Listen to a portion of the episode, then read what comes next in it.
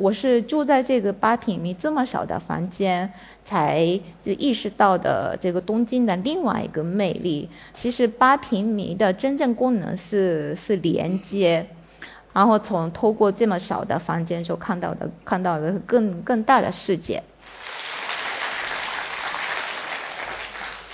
你好，大家，呃，我是吉井人。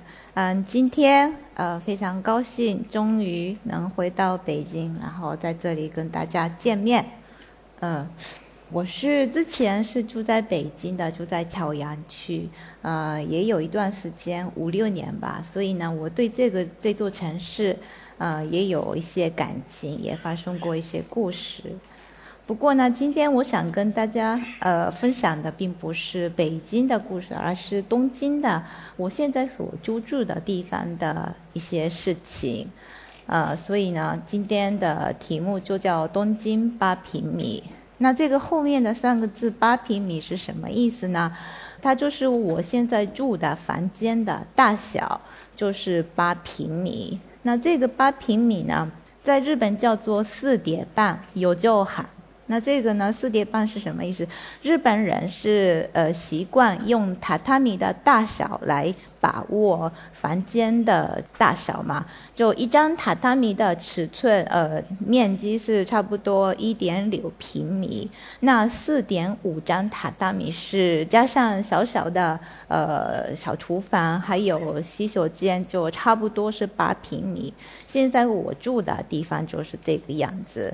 那一般的日本人心中，这个四点半这么小的房间是占有什么位置呢？是，呃，就年轻人打拼的时候暂住的地方，或者是收入不太够的时候，你就暂住一段时间的啊，这样么这么个小房间。比如说，一个学生大学期间本科四年念完就毕业就去找工作了，那就可以搬走了。呃，这么个一个地方。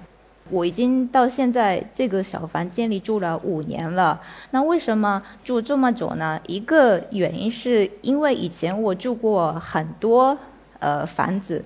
从大学毕业到现在，呃，差不多二十年的时间里，我已经就搬过三十多次家。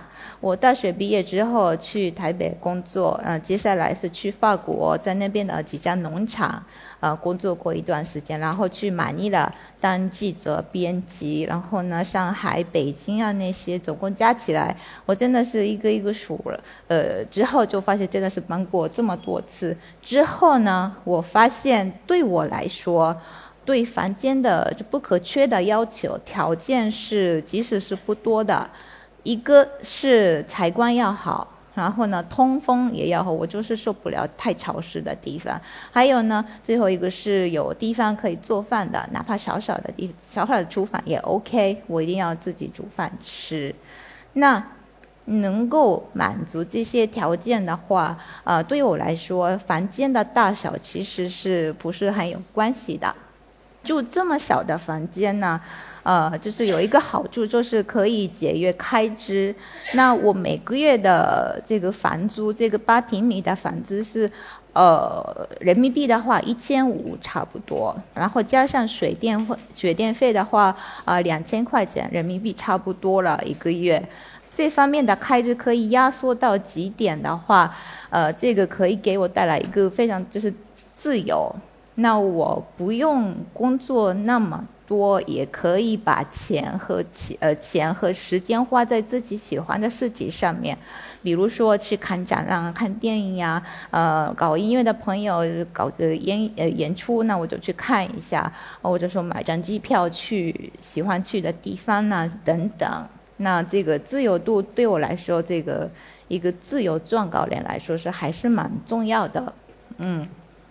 那这个交通便利的话，对我来说也是非常重要。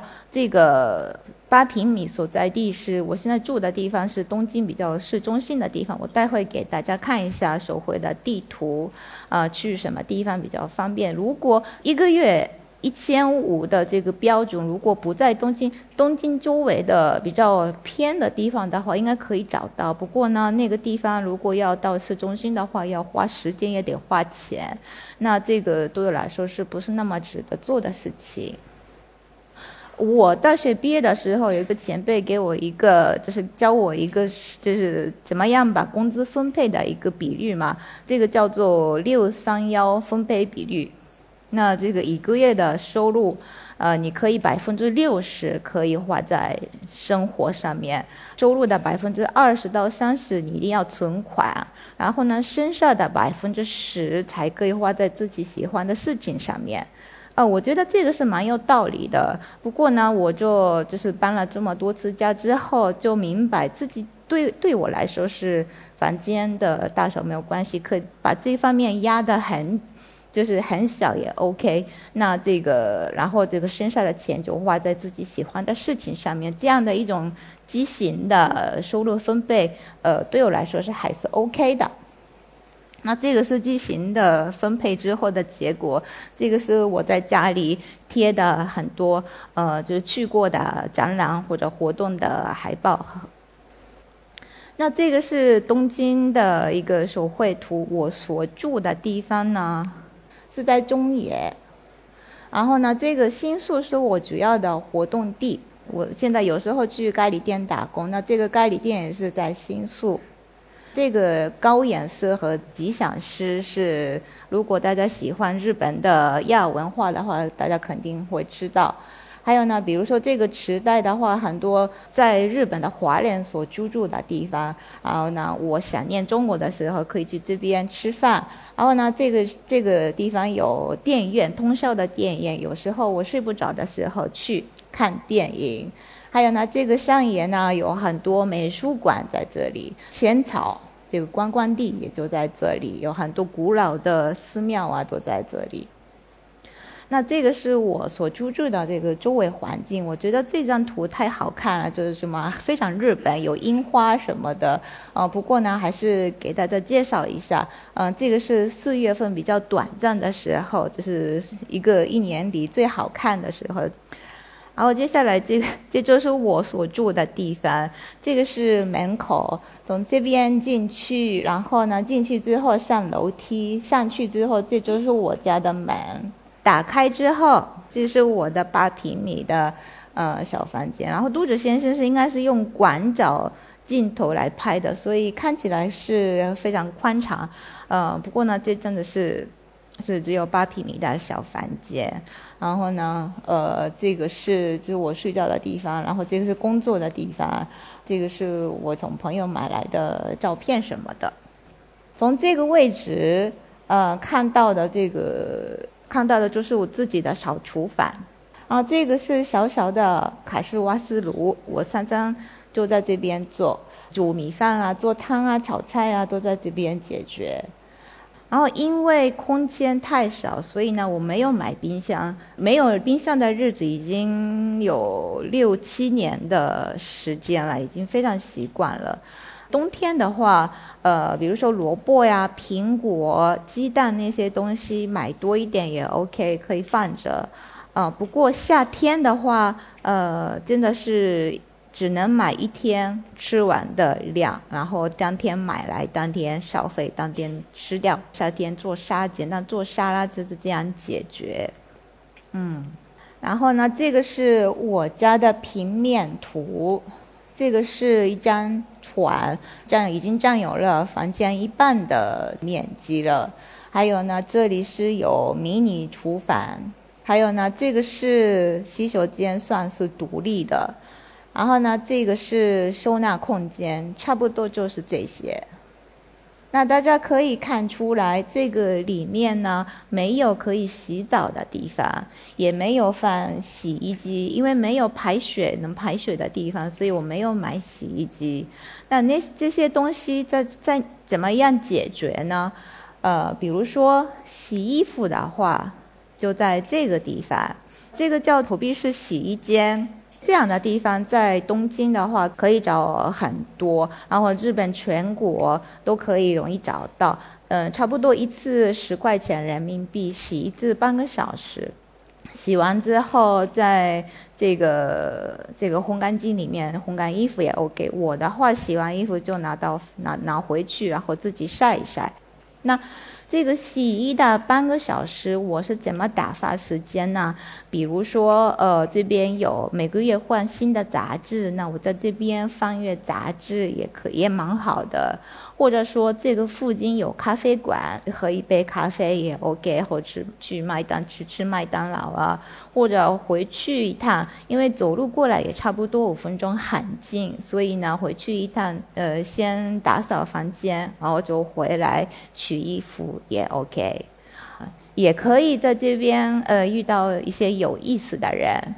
嗯，比如说有一天，我记得是一个春天嘛，嗯，有一个阿姨进来，我那时候我刚好是洗完衣服取衣服，然后呢，阿姨我就跟她阿姨打个招呼，那阿姨看到我洗洗的衣服的量不多，所以呢，直接问我，诶，你是不是一个人住？我说对啊，我是一个人住。呃，这种场合我会蛮坦白的，因为只有这个这个地方我们只有两个人，而且对方是陌生人没关系。然后呢，他又问我你是不是没结婚？我我是，然后我说呃，其实我是离婚的，然后呢才搬到这边来。然后呢，他就开始讲自己的故事。那他说我呢，离倒没离。我就是逃出来的。那阿姨讲的故事是这样子的：她是在日本的东北地区呃出生的，然后呢那边的观念，人们的观念是非常传统，所以呢她不是特别喜欢，所以呃她就很年轻的时候逃出来了。那十九岁的时候来东京，啊，找了一份工作，也遇到了一个男人，结婚了。可能呃，因为太年轻，所以他没有找对人。呃，后来发现这个男人是就是打他的。有时候，比如说阿姨很累，躺在榻榻米上，那丈夫过来非常使劲的就踢她一脚。就这么个人，不过阿姨非常忍耐了，因为已经生了两个小孩，所以呢，她还是忍受了。后来这些女儿都长大了，嫁出去了。有一天嘛，下大雨，那时候她就觉得，呃，终于自己等到这一天了。然后她把自己准备好的行李拿出来，从窗户就扔出来，然后呢？从门自己就偷偷的流出来了，因为下大雨，所以呢，他开门的声音什么都被这个雨的是下雨的声音遮住了。那而且是丈夫是睡着的，所以呢，他就这样流出来，然后叫了一辆出租车，就就这样就就走了。这是她看到这个最呃看到丈夫的最后一次，就之后就她就不不回去了。那这样子的故事呢，我真的是没想到，洗衣服的时候就听到。那这个这样子的事情呢，就让我感觉到生活，呃，越来越便利是一个非常好的事情。那八平米的生活呢，其实是嗯蛮不方便的，很多功能不足的地方。不过呢，它的功能不足的地方反而给我了我跟别人接触的机会。那少了这个跟别人就是沟通的麻烦之后呢，其实我们这生活便利了之后呢，也是失去了我遇的很有意思的乐趣。那八平米的话，刚好帮我找回这些乐趣，我是这么想的。那我的这个八平米的房间是没有洗澡的地方，我是怎么解决？呃，其实呃，在这在东京或者日本有前滩这个地方，这个是公共浴场，我们叫呃銭湯。那这个銭湯呢，之前在东京也有好多家，现在是很多人在自己家里可以洗澡了，所以前滩也越来越少。不过我住的地方周围大概走路七八分钟的距离可以找到五六家。那这个前滩呢，从这个门进去。那进去之后呢，就女的、男的就分开，女汤和男汤是分开的。那我从女汤进去之后，你就可以看到，就是稍微高的地方坐着的一位老板娘。那从这个老板娘的位置呢，可以看到左右就可以看到，就是看得很清楚。然后我就给她付钱。脱衣服，然后进去澡堂，然后洗，就是洗完身体之后就去泡澡。呃，日本的钱汤是很喜欢画这样的富士山，所以呢，我们一边泡澡一边看富士山这样子的。那富士山这个下面呢，过去的话，很多周围的企业或者说小商店在这边打广告，因为。周围的居民都会来这边，每一天都来这都来这边呃洗澡嘛，所以广告的效果非常好。不过现在的话来的人少了，所以呢已经没有了广告。那老板娘就在这个位置里就写了很多泡澡的时候的心得，比如说，就大家来泡澡之前一定要把身体洗干净，或者说你来泡澡的时候不能加太多冷水。那为什么他写了这么个一条是跟江户人的美学有关的？其实钱汤这个东西在日本有很多，到就是每个城市过去有有很多。那这个他们的水温呢，呃，平均起来差不多是四十二度。那欧美人可能比较喜欢稍微水温低一点的三十八度，那东京人呢喜欢更就是高温，呃四十五度。那我个人感觉是我去那我去的那些，呃前滩，他们的水温应该是超过四十五度了，真的是非常烫。在高温的鱼池里装作若无其事，然后这个算是江湖人的美学。所以，我们其实我们泡澡的时候，并不是享受，而就是忍耐，就是忍耐，差不多就是一分钟，然后就实在忍不住了就出来这样的状态。嗯，这个是江湖人的美学。那所以呢，就是我在这边跟别人沟通的时候，并不是泡澡的时候，那时候是根本没有什么心，嗯，什么轻松的心态，就是忍耐嘛。那洗身体的时候，也是大家都有自己的顺序，大家都非常投入到自己的世界里，所以不是那么适合聊天的氛围。那。什么时候跟别人沟通呢？还是洗完澡然后出来擦干身体，然后是身体晾一晾啊？这个时候呢是很容易跟别人聊起来。然后我会我喜欢听别人和老板娘聊天，嗯，这个时候是这个氛围是非常好。我我把它就是叫做裸体交流嘛，因为我们还没穿衣服，然后这样就是跟别人聊天，然后跟老板娘聊天。这个呢，呃，其实是非常难得的一个机会。这个情况之下，我就看不到对方穿什么样的衣服，然后他对方是什么样子、什么工作的人，呃，就全都不知道，就是就看到一个身体，这个是非常原始的状态。那这样的就是无关得失的这种。呃，原始的这个接触呢，我觉得非常有意思，非常难得的一个机会。前滩就是这么一个场所。那除了这些呃轻微的这个交流之外呢，东京，呃，我看到就是别人的比较，看到别人的世界或者社会比较看到比较深的一个地方，就是咖啡馆。那咖啡馆。在日本有专门的一个词叫吃茶店，吃茶店它的呃大概的意思是昭和时代那时候开的古老的咖啡馆，我们有专门的名字叫吃茶店。那我之前喜欢去的一家咖啡馆就是吃茶店，就在山谷。这个山谷这个地方呢，呃，在东京还是有名气的一个地区。这个地方呢，呃，很多体力劳动者暂住的地方。这这张图是山谷的风景，有很多牌子。这个牌子呢，都是旅馆的牌子。那体力劳动者他们是从全国过来的，在东京有什么工作机会，他们就过来暂住一段时间，然后工作结束了就就上到另外一个地方。那有一天，有一个白天，我坐在这边。有一栋楼的二楼，我看到一个咖啡馆，啊，还是蛮可爱的。不过呢，那个咖啡馆那时候是关着的，所以呢，我就跑到一楼的老板那里，他是卖衣服的，我就问他：“哎，你那个二楼的咖啡馆是不是开？”他说：“开着的，不过今天已经关了。那家店早上八点钟就关。”我以为是听错了，那个早上八早上八点钟关的咖啡馆。那我问他：“那这家咖啡馆是几点钟开呢？”那他说是凌晨三四点才开，嗯，就开，呃，然后早上八点钟就关。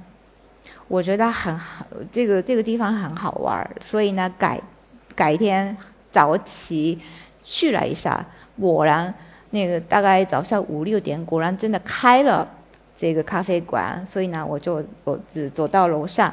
然后就打开门，里面有有中年人为主，都是男人，就喝咖啡吃吐司。然后老板老板是一位老爷爷，年纪蛮大的，然后就是特别亲切的一个老爷爷嘛。我很喜欢他，然后他也很很喜欢聊天的一个人，就是聊得开。所以呢，我去这个地方去了很多次，然后慢慢了解到这个咖啡馆是到底是什么样的地方。